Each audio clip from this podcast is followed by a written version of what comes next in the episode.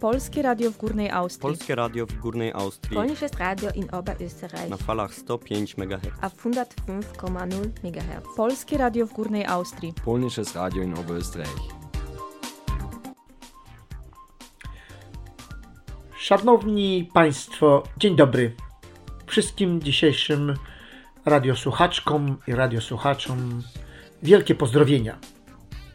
Prawie tradycyjnie, jak w każdą niedzielę o godzinie 12, od wielu już lat zapraszamy Państwa, to myślę o wszystkich Polakach i polskojęzycznych sympatykach, na audycję radiową na antenie Polskiego Radia w Górnej Austrii. Przy mikrofonie Henryk Bęben i Wiktor Skórkowski. Tematem, który będziemy dzisiaj analizować i omawiać, jest e, kryzys psychiczny, depresywność i stan depresji psychicznej. Otóż na bazie danych naukowych z dziedzin psychologicznych, psychiatrycznych i neuronaukowych zostaną objaśnione elementy i procesy psychofizjologiczne wpływające na zaburzenia psychosomatyczne, o których już wcześniej mówiłem, czyli kryzysie, depresywności i depresji psychicznej. Krótka charakterystyczna metodologii terapeutycznej, tudzież, tudzież prewencyjnej zostanie określona i opisana.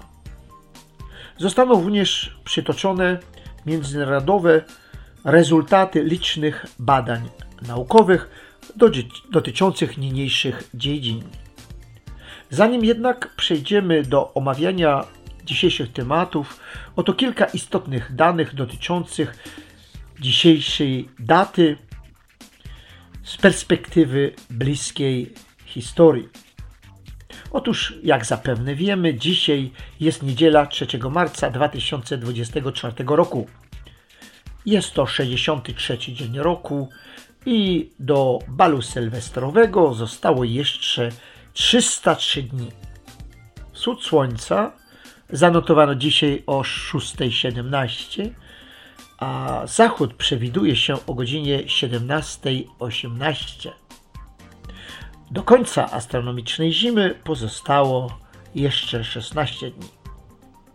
Proszę Państwa, pragnę przypomnieć, że dzisiaj obchodzimy Międzynarodowy Dzień Pisarzy. Na tę okazję pozwolę sobie na recytację jednego z aforyzmów znamienitego, kontrowersyjnego, ale jakże pięknego polskiego pisarza, a myślę tutaj o Witoldzie Gombrowiczu. Idy o człowieku i ludzkości. I cóż z tego, że każdy z nas poszczególnie i indywidualnie biorąc jest całkowicie rozsądny, trzeźwy i logiczny, jednak w tłumie wszyscy, a prawie wszyscy, taszą, gubimy naszą indywidualność. To tłum prowadzi nas do szaleństwa. Ja, wielki pisarz, przeklinam ludzki strój, przeklinam maskę, co nam się w ciało wżera. Przeklinam modę, przeklinam kreację, krój pantalonów, przeklinam i bluzek. Zanadto w nas się to wgryzło. Witold Gombrowicz. Kilka słów o dzisiejszych solenizantach. Otóż imieniny dzisiaj obchodzą Hieronim, Jakub Jan, Kinga, Piotr, Samuel, Teodor i Tycjan. Wszystkim dzisiejszym solenizantom życzę wraz z moim redakcyjnym kolegą Wiktorem dużo pozytywnej energii. Życzę im wiedzy i woli, aby mogli pomagać ich fizjologicznym procesom, zapobiegać przedwczesnym procesom starzenia się, pomagać zdrowiu poprzez dobre odżywianie się, poprzez ruch na świeżym powietrzu, tudzież radości płynących z chwil spędzanych z kochanymi Wam osobami. Prostymi słowy, życzę Wam zrozumienia i postrzegania małych elementów w naszej egzystencji prowadzących do radości i motywacji do życia. Tego Wam życzę. Proszę Państwa, proszę również nie zapominać, że czekamy na Państwa konstruktywne postulaty, dezyderaty i chociażby życzenia urodzinowe dla Waszych bliskich pod adresem e-mailowym radio.małpa.polonia.oberösterreich.at A teraz wraz z moim kolegą redakcyjnym zapraszam Państwa na piosenkę dla dzisiejszych solenizantów.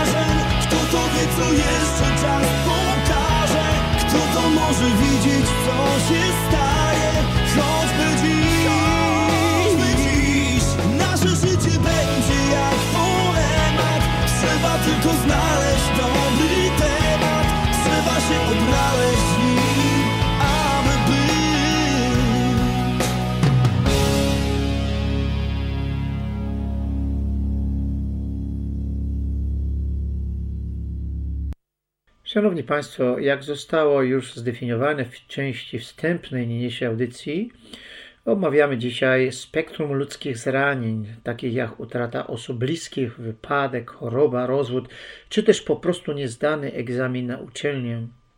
Omawiamy elementy, które mogą prowadzić do depresji, kryzysu bądź innych możliwych komplikacji psychosomatycznych.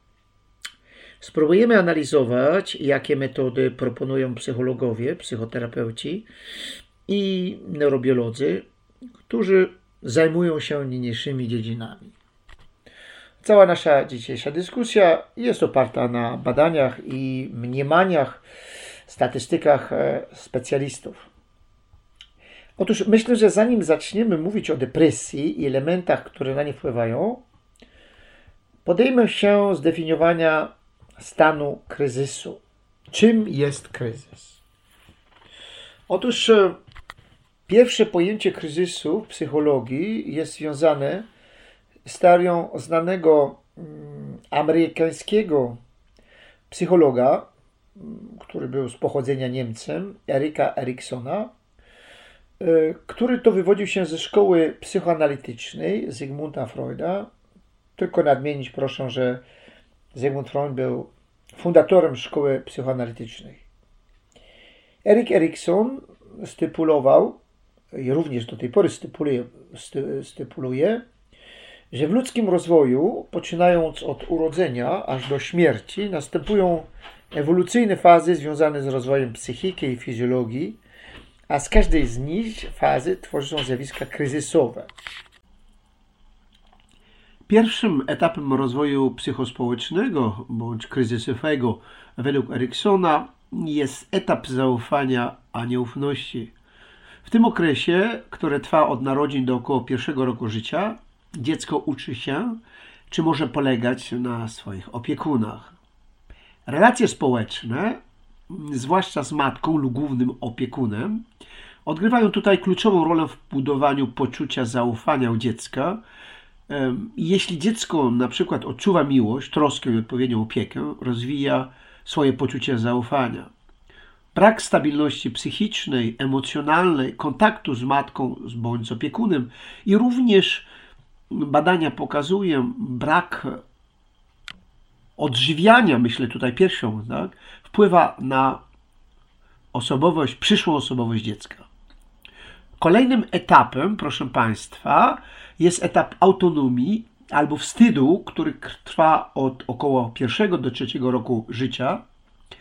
I otóż w tym okresie dziecko zaczyna rozwijać swoją niezależność i zdolność podejmowania decyzji. E, relacje społeczne odgrywają tutaj kluczową rolę, ponieważ dziecko w tym czasie uczy się, że ma prawo do wyrażania swoich potrzeb i pragnień. Jeśli rodzice i inni opiekunowie wspierają te próby niezależności, dziecko rozwija się poprawnie i zostaje zbudowane poczucie autonomii. Jednak jeśli jest zbyt surowo kontrolowane lub krytykowane, może to rozwijać poczucie wstydu i wątpliwość do swoich umiejętności. Przejdźmy teraz do etapu trzeciego. Otóż trzeci etap, który trwa od około trzeciego do szóstego e, roku życia, e, to etap inicjatywy do poczucia winy w dziejach rozwoju dziecka. W tym okresie dziecko zaczyna rozwijać swoją inicjatywę i zdolność do podejmowania działań. Otóż relacje społeczne odgrywają tu kluczową rolę, ponieważ dziecko uczy się, że ma prawo do podejmowania inicjatywy i eksplorowania świata. Jeśli rodzice i inni opiekunowie wspierają te próby inicjatywy, dziecko rozwija się mm, normalnie i nie powinno być w tym czasie karane i ograniczane. Następnym etapem, według Eriksona, jest poczucie niższości. Etap ten trwa od 6 do 12 roku życia. W tym okresie dziecko zaczyna rozwijać swoje umiejętności i zdolności. Relacje społeczne odgrywają tu kluczową rolę, ponieważ dziecko uczy się, że ma prawo do wykonywania zadań i osiągnięcia um, osiągnięcia celów, u sukcesów. Jeśli w tym okresie, proszę Państwa, rodzice i inni opiekunowie wspierają te próby rozwoju, dziecko rozwija się w sobie poczucie kompetencji. Jeśli jednak e, jest zbyt surowo oceniane lub porównywane do innych, może rozwijać e, w sobie uczucie niższości, tudzież niepewności. Ostatnim etapem, o którym będziemy mówić, jeśli chodzi o rozwój ewolucyjny Eriksona, jest etap tożsamości, a dezorientacji. Ten etap rozpoczyna się w okresie dojrzewania i trwa przez całe dorosłe życie. W tym okresie, a jednostka staje się samodzielna i stoi przed wyzwaniem znalezienia swojej tożsamości i określa swoje miejsce w społeczeństwie. Relacje społeczne odgrywają tu oczywiście kluczową rolę, ponieważ jednostka uczy się, jakie wartości i cele są ważne dla niej. Jeśli jednostka ma wsparcie i akceptację ze strony innych, może rozwijać poczucie tożsamości. Jeśli jednak doświadcza odrzutu lub braku zrozumienia, może rozwijać dezorientację, niepewność co do swojej tożsamości. Wszelakiego rodzaju problemy, turbulencje w rozwoju i w różnych fazach oraz przejścia prowadzą do różnych problemów psychicznych i dzisiaj naukowcy potwierdzają, mogą również prowadzić do depresji i innych ważniejszych chorób psychicznych. Podsumowując teorię Eriksona, podkreślę, że relacje społeczne odgrywają kluczową rolę w rozwoju psychospołecznym jednostki. Poprzez interakcje z innymi ludźmi jednostka uczy się, jak budować zaufanie i rozwijać niezależność, jak podejmować decyzję, inicjatywę i jak znaleźć swoją tożsamość. Dlatego ważne jest, aby zapewnić odpowiednie wsparcie i troskę w relacjach społecznych, aby pomóc jednostce w jej rozwoju psychospołecznym. Ale tutaj mówiliśmy o kryzysie. I jedną z przyczyn kryzysów w wieku dorosłym mogą być turbulencje w etapach rozwoju psychologicznego. Jest to tylko jedna forma kryzysów. Jak mówiliśmy, kryzysy mogą prowadzić, prowadzić do, depresywności, do depresywności bądź stany głębokiej depresji, ale o tym mówimy zaraz po piosence.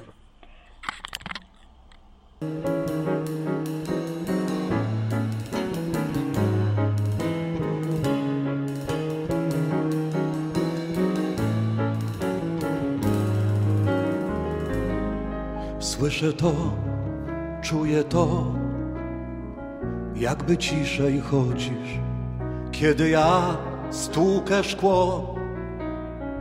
Mówisz, nic nie szkodzi, to jest znak, że nie tak u nas się układa. Ciepłych słów znowu brak, pewnie śpią w szufladach. Jeśli masz do mnie żal, wyrzuć go z pamięci.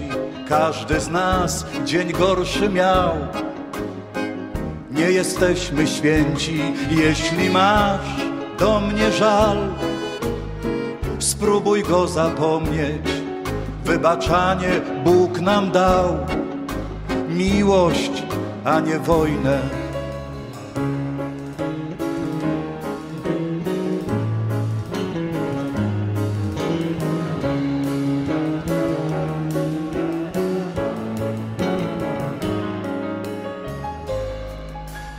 Kot czuje to, bywa raczej z boku, woli być niczym tło i mieć święty spokój, a tu nam cały czas pokój się zachmurza, zimno tu mglisto w nas, bo nadciąga burza.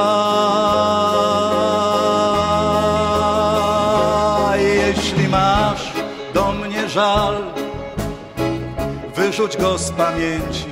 Każdy z nas dzień gorszy miał.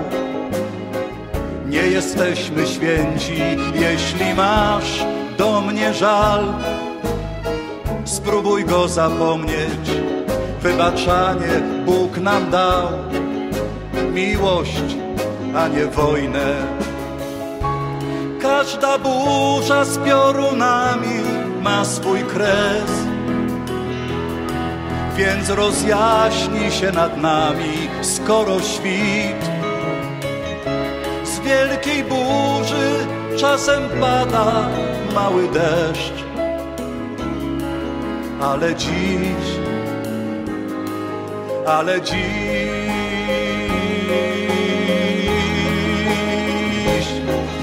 masz do mnie żal, wyrzuć go z pamięci. Każdy z nas dzień gorszy miał. Nie jesteśmy święci, jeśli masz do mnie żal. Spróbuj go zapomnieć, wybaczanie Bóg nam dał. Miłość, a nie wojnę.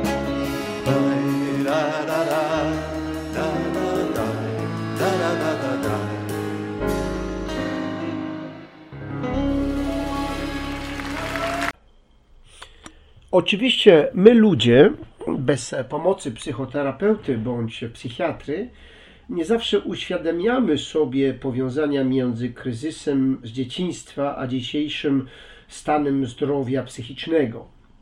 Wiele badań naukowych z dziedziny neuronauki czy psychologii e, pokazuje powiązania między problemami dzieciństwa a mm, trudnościami życia psychicznego w, w życiu dorosłym, e, również jeśli chodzi tutaj o depresję i inne choroby psychiczne. E, Znakomitym uniwersytetem badawczym jest tutaj Uniwersytet Stanfordu w Stanach Zjednoczonych e, z profesorem Sapolskim, pod którego egidą miałem przyjemność część przygotować mojego doktoratu w neurobiologii. Ale proszę Państwa, nasz e, organizm zawsze dąży do zrównoważenia momentów zachwiania tzw. homeostazy, czyli kompensuje momenty dysfunkcjonalności w momentach kryzysowych. Problem pojawia się wtedy, gdy nasz organizm, nasza psychika, nasza fizjologia nie zdoła powtarzać i realizować owej kompensacji. Opis psychologiczny kryzysu mówi, że jest to przeszkoda realna bądź fiktywna, z którą nie udaje nam się poradzić. Te kryzysy mogą być bardzo różne. Po pierwsze, doświadczamy ich indywidualnie, z całym naszym genetycznym kodem i indywidualnym życiem psychicznym, a po drugie, reakcje psychiczne w takich sytuacjach mogą, mogą być y, bardzo wielorakie, co dotyczy, do naszej, dotyczy naszej psychiki. Na przykład po, niezdany, po niezdanym egzaminie na uniwersytecie wiele studentów widzi to jako możliwość zdania ich przyszłej sesji. I po adekwatnej analizie może to być bardzo konstruktywne. Ale istnieją również sytuacje, w których studenci popadają w depresję. I czasami zdarzają się również sytuacje samobójstw. Również utrata osoby bliskiej, wypadek czy też utrata pracy mogą być bazą do kryzysu. Jest to ugruntowana podstawa. Dla kogoś innego bazą do kryzysu może być tylko słaba ocena w szkole bądź reprymenda. Dalej będziemy kontynuować zaraz po sekwencji muzycznej.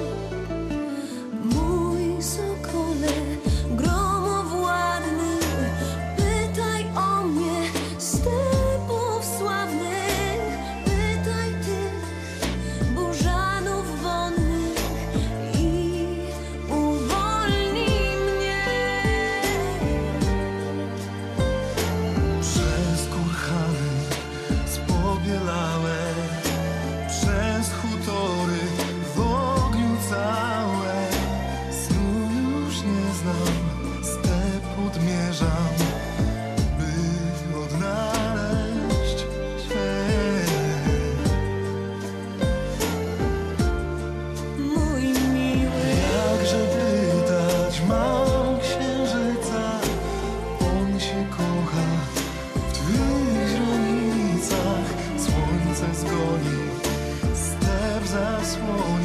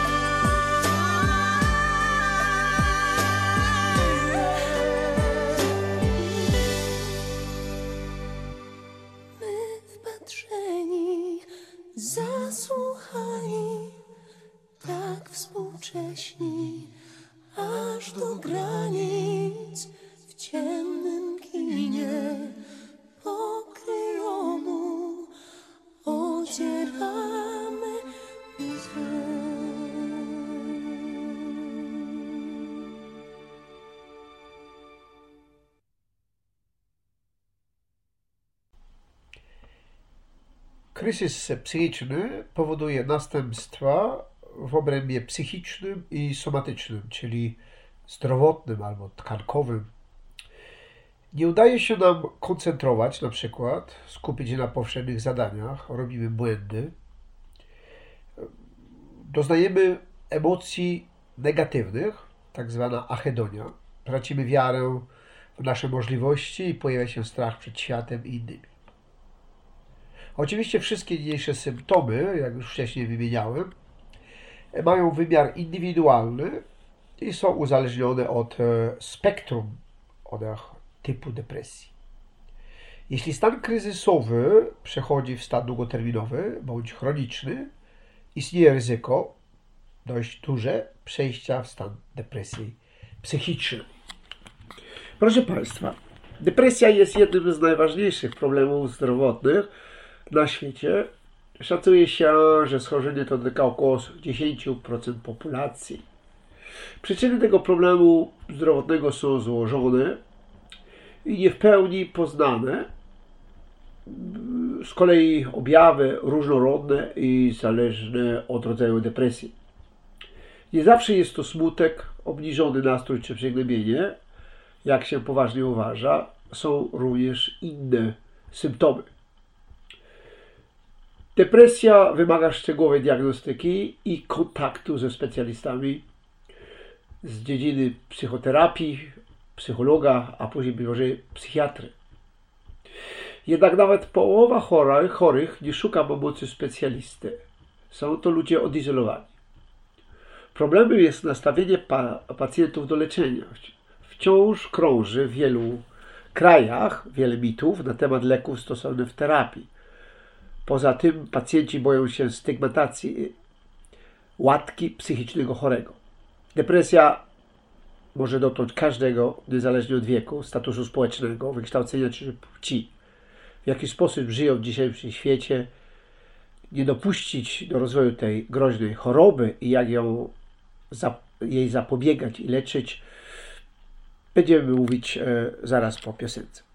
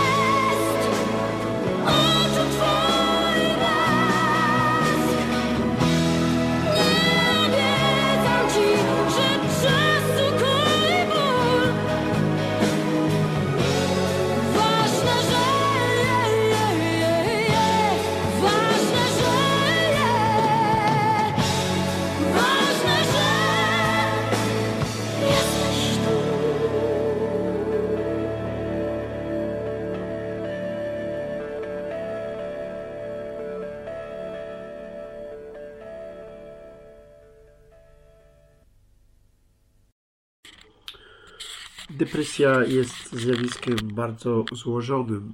Wielu uczonych e, od wieków e, stara się odpowiedzieć na pytanie o przyczynę i czasami e, traktuje się je tylko jednopłaszczyznowo, nie biorąc pod uwagę kompleksyjności parametrów.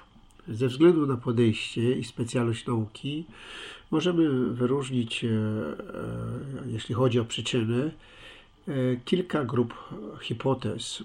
Otóż mamy tu tak zwane hipotezy biologiczne, składające się z hipotezy biologicznej, biochemicznej, genetycznej, hipotezy środowisko-psychologiczną. W skład wchodzi hipoteza poznawcza, psychologiczna, wyuczona, na przykład teoria wyuczonej bezradności, który mówi tutaj o depresji. Jedna, jednak żadna z hipotez e, samodzielnie nie może wyjaśnić e, przyczyn depresji. Bardzo interesująca jest hipoteza biochemiczna. Jej zdaniem podłoże depresji są okresowe, nieprawidłowe funkcjonowanie układu limbicznego. Okay? Układ limbiczny odpowiedzialny jest za e, naszą emocjonalność. Ponieważ e, zajmuję się neurobiologią, jeśli zaczniemy, zaczniemy mówić o układzie limbicznym, jest on powiązany z, z różnymi częściami mózgu i już zaczyna się tutaj bardzo obszerna dyskusja i wykład. E, oczywiście e, jedno, nadrzędną rzeczą możemy tutaj e, mówić e, o tak zwanym amigdale, jedną częścią. Ta część układu limbicznego jest odpowiedzialna za reakcje obronne, za agresję, za instynkt macierzyński i popędy seksualne. Jest ona powiązana z podzgórzem i odpowiada za regulację uczucia głodu, sytości, pragnienia, temperatury ciała oraz odczuwania senności. E, W tej teorii mówimy o tym, że e, zaburzenia depresyjne są związane z zaburzeniami produkcji serotoniny, adrenaliny i dopaminy. Należy powiedzieć, że serotonia oddziałuje na przewód pokarmowy i mózg, bierze udział w kontrolowaniu emocji, apetytu, zachowań impulsywnych, stanu snu i czuwania. Dlatego jej brak przyczynia się do, na przykład do zaburzenia snu. Noradrenalina to hormon o podobnym działaniu, e, tu co adrenalina pojawia się w organizmie podczas sytuacji stresowych, podnosi ciśnienie, przyspiesza czynność serca, oddechu, wpływa to na podniesienie poziomu cukru we krwi. E, Celem do adrenaliny jest przystosowanie się do wysiłku i jeszcze raz sytuacji obronnej. I tutaj trzecim, trzecim neuroprzekaźnikiem jest dopamina, która to ona e, jest e, odpowiedzialna w układzie nerwowym, wpływa na aktywność, koordynację ruchową, procesy emocjonalne i również stany pozytywnych emocji. E, Proszę Państwa, E, Oczywiście jest również tutaj wiele hipotez. Chciałbym się bardziej zająć prewencją, ponieważ kiedy byśmy zaczęli rozmowę o różnych hipotezach e, depresji, potrzebowaliśmy więcej czasu. Teraz zapraszam na piosenkę i zaraz potem o tym, co możemy zrobić, co należy zrobić, na co należy uważać, aby zapobiegać depresjom.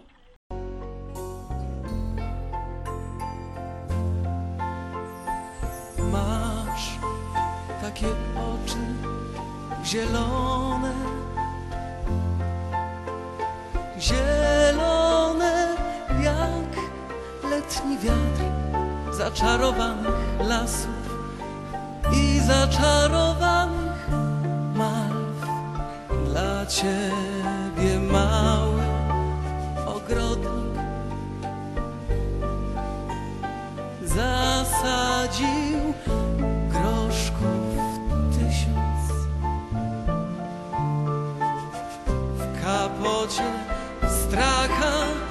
wróble pragnął ci miłość przysiąc. Więc z koszem groszków mały strach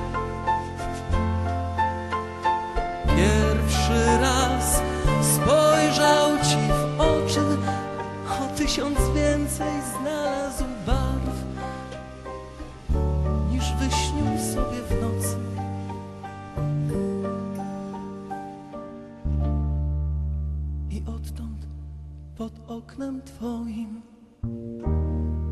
zaczarowany kamienny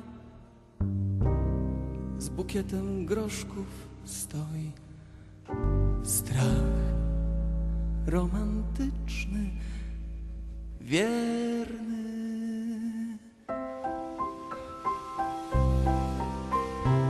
Masz takie usta czerwone, czerwone jak pożar zórz zaczarowanych ranków i zaczarowanych róż. Dla ciebie mały ogrodnik posadził pnące róże, że tobą był urzeczony, pragnął cię nimi użyć.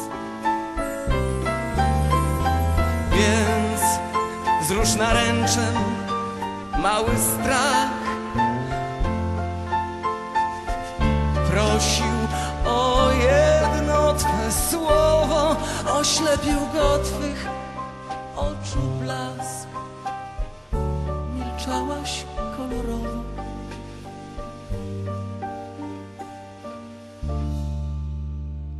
Odtąd pod oknem Twoim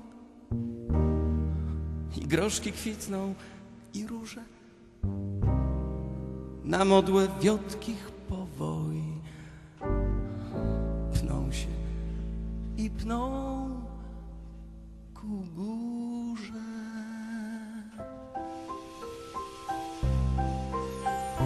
Masz takie oczy zielone,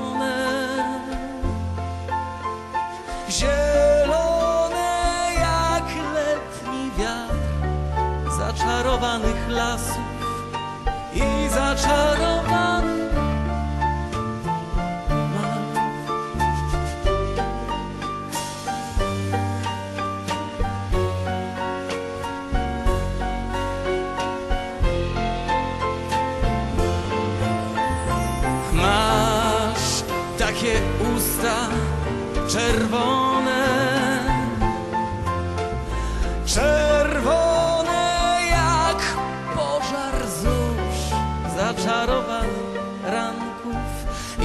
zaczarowanych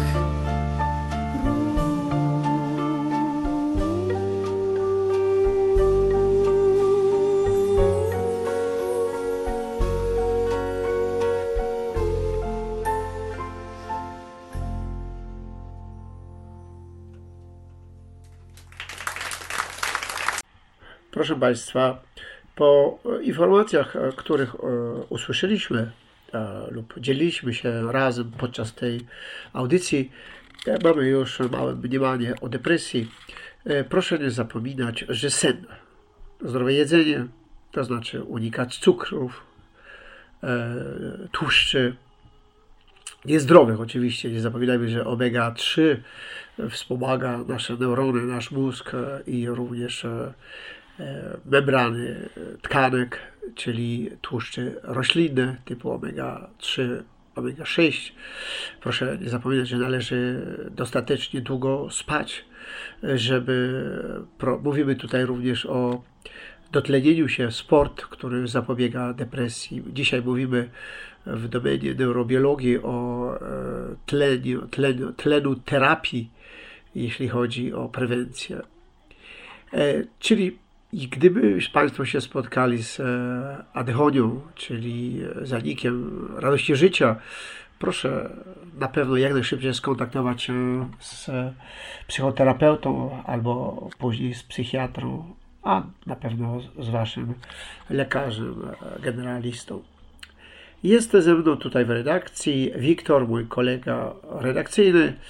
I chciałbym zadać Wiktorowi tutaj pierwsze pytanie. Po wysłuchaniu wszystkich informacji, nie wszystkich, a tych informacji, Wiktor, czy możesz nam powiedzieć, e, jak sam byłbyś w stanie zdefiniować, zdefiniować kryzys psychologiczny i czy doświadczyłeś go sam? Czy, czy znasz ludzi z Twojego otoczenia, który, którzy przeżyli kryzys? Proszę bardzo, Wiktor. Czy stan depresyjny bądź depresja jest mi znana? Jest mi znana z papieru. Jest mi znana z tego, że znam ludzi, którzy przechodzili przez depresję. Czy to są znajomi, czy rodzina, daleka bądź bliska. To już nie gra zbyt wielkiej roli. Natomiast, żeby wytłumaczyć swoimi słowami, co to jest depresja, to jestem niezwykle, aż się boję tego powiedzieć, że szczęśliwy, że nie wiem, jak, w jaki sposób to wytłumaczyć. Ponieważ nigdy takiego głębokiego stanu depresji nie doznałem. Jestem z tego bardzo szczęśliwy, nie pomijając faktu, że dzięki swojej empatii wszystkim znajomym, którzy przechodzili przez głęboki stan depresji, i to mówię już o takim, gdzie w grę musiała wejść terapia, bądź na przykład leki psychiatryczne. Wszystkim tym ludziom zawsze głęboko współczułem. W najbardziej miłościwym tego słowa znaczeniu mam na myśli. Nie takie współczucie, jak to się mówi, że o, to ja takiemu to współczuję. Nie, absolutnie nie. Tak bardzo, jak moje emocje tego pozwalały, potrafiłem się w ten stan, czy w położenie ludzi, którzy przez to przechodzili, potrafiłem się w ten stan bardzo wczuć. I nie ukrywam, że były to chwile niezwykle bolesne i nie życzę nikomu na świecie, nawet gdybym go miał swojemu największemu wrogowi, nie życzę, żeby przez coś tak strasznego, coś tak absurdalnie poniżającego musiał przechodzić. W naszym otoczeniu spotykamy dość często ludzi z depresją, w stanie depresyjnym lub, lub w kryzysie. E, No, jak wiesz, ja zajmuję się z drugiej strony tą depresją, czyli analizą różnych e, stanów neuronalnych, które określają, co to jest depresja. E, To znaczy dokładnie chodzi o te neurotransmitory i różne potencjały neuronalne, a później dopiero obserwujemy, jakie są powiedzmy zachowania psychiczne.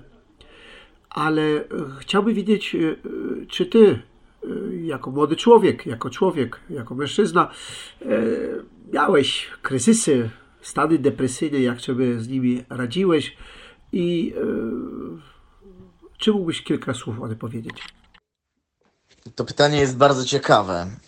Mm, Z tego względu, że jesteśmy w polskim radiu, to nie ukrywam, uważam swoją metodykę radzenia sobie z trudnościami psychicznymi e, w czasie młodzieńczym, czy tam w czasie studenckim, za bardzo niezwykle polskie. Stawałem przed lustrem, mówiąc sobie, chłopie, weź się w garść. Stawałem przed lustrem, mówiąc sobie, wszystko będzie dobrze, nie jest tak źle, mogło być gorzej. Opanuj się, inni mają gorzej. Zaciskałem zęby i byle do wiosny. I muszę powiedzieć, że na dobre mi to wyszło. Ale na dobre mi to wyszło z tego względu, że w tym stanie tej głębokiej klinicznej depresji, o czym już wspomniałem wcześniej w programie, w tym stanie nigdy nie byłem. Bo gdybym był w tym stanie, i to już sobie samemu powiedziałem nieraz, gdybym kiedykolwiek e, musiał doznać takiego stanu jak depresja, to pierwsze co? Dla siebie samego, a jak już dla siebie samego nie będzie tej motywacji, to dla rodziny, dla swojej partnerki, dla swoich znajomych. Pierwsze co? Idę do specjalisty. Idę do psychologa, siadam, mówię, proszę pana, panie doktorze, nie wiem co ze mną jest, proszę mi pomóc. I uwierzcie mi, drodzy słuchacze, specjaliści będą o tym wiedzieli. Będą mieli odpowiedzi na Wasze pytania. I nie tylko. Bo nawet jeżeli długo to potrwa, bo wiem, że terapia to jest długi proces. To nie jest z dnia na dzień i wszystko jest dobrze, ale to trzeba po prostu jakby to powiedzieć, przeskoczyć samego siebie i dać sobie pomóc. W wielu przypadkach, które również w życiu studenckim miałem zaszczyt poznać, w wielu przypadkach ludzi, których poznałem, którzy cierpieli, chorowali na depresję, zaczęli się leczyć i wyszli z tego po czasie. Specjalista im pomógł. I tu mój apel do każdego słuchacza, który cierpi, który choruje na tą bestialską chorobę.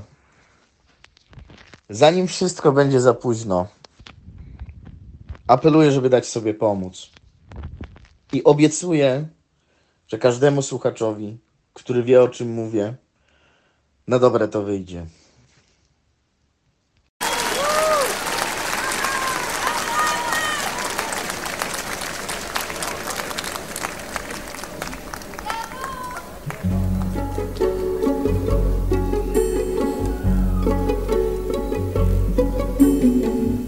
Pytać zawsze dokąd, dokąd Gdzie jest prawda ziemi sól Pytać zawsze, jak zagubić smutek wszelki, płacz i ból. Chwytać zawsze to, co w tobie może być. Pytać zawsze, jak zagubić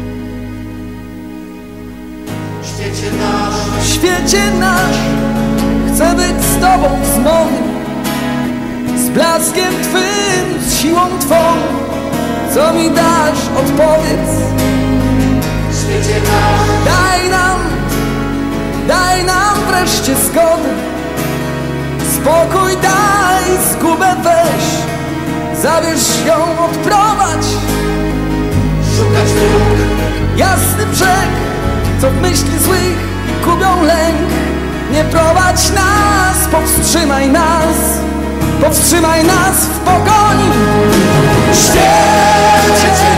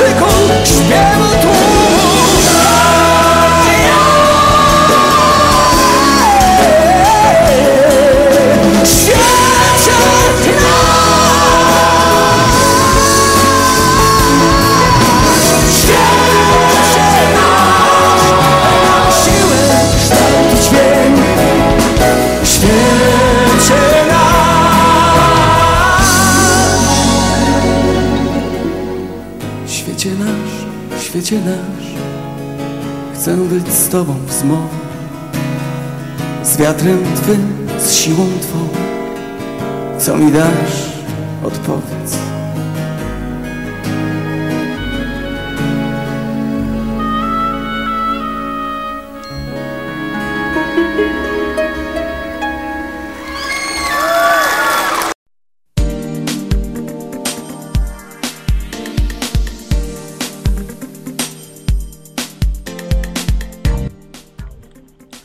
Wspólnota Polaków w Górnej Austrii kultywuje polskie tradycje w ramach zajęć przedszkola Oberek i zaprasza na zajęcia dla polonijnych dzieci od godziny 10 do 12 do Vollhaus Kleinmünchen Dolfinenstraße 19 w Linzu. Zajęcia prowadzone są co dwa tygodnie w grupie przedszkolnej dla dzieci od e, dwóch lat. Przeplatane są nauką, grami oraz zabawą. Odpłatność 3 euro dziecko za zajęcie. Najbliższe zajęcia w sobotę 16 marca 2024 roku. Zgłoszenia przyjmuje Grażyna Kloiphofer, telefon 0660 93 69 913 albo pod adresem e-mailowym office małpa poloniaoberösterreich.com Wspólnota Polaków w Górnej Austrii zaprasza, zaprasza w sobotę 9 marca o godzinie 15 na pierwszy turniej w darts o Puchar Górnej Austrii, który odbędzie się na Ebelsbergu Reselstrasse 2 w Licu. Pierwsze trzy miejsca zostaną nagrodzone pucharami. Zgłoszenia przyjmuje i informacji udziela Grzegorz Polarowski pod telefonem 0644 41 05 322 albo pod adresem e-mailowym g.polanowski małpa poloniaobösterreich.com Zarząd Wspólnoty Polaków w Górnej Austrii zaprasza również na 16 turniej tenisa stołowego o Puchar Górnej Austrii, który odbędzie się w sobotę 16 marca o godzinie 9 na Ebelsbergu Raselstrasse 2 w Lincu. Turniej zostanie przeprowadzony systemem grupowym, a najlepsi z poszczególnych grup zakwalifikują się do finału. Przewidziany jest także turniej pocieszenia z pucharami i medalami dla zawodników, którzy nie zakwalifikują się do finału.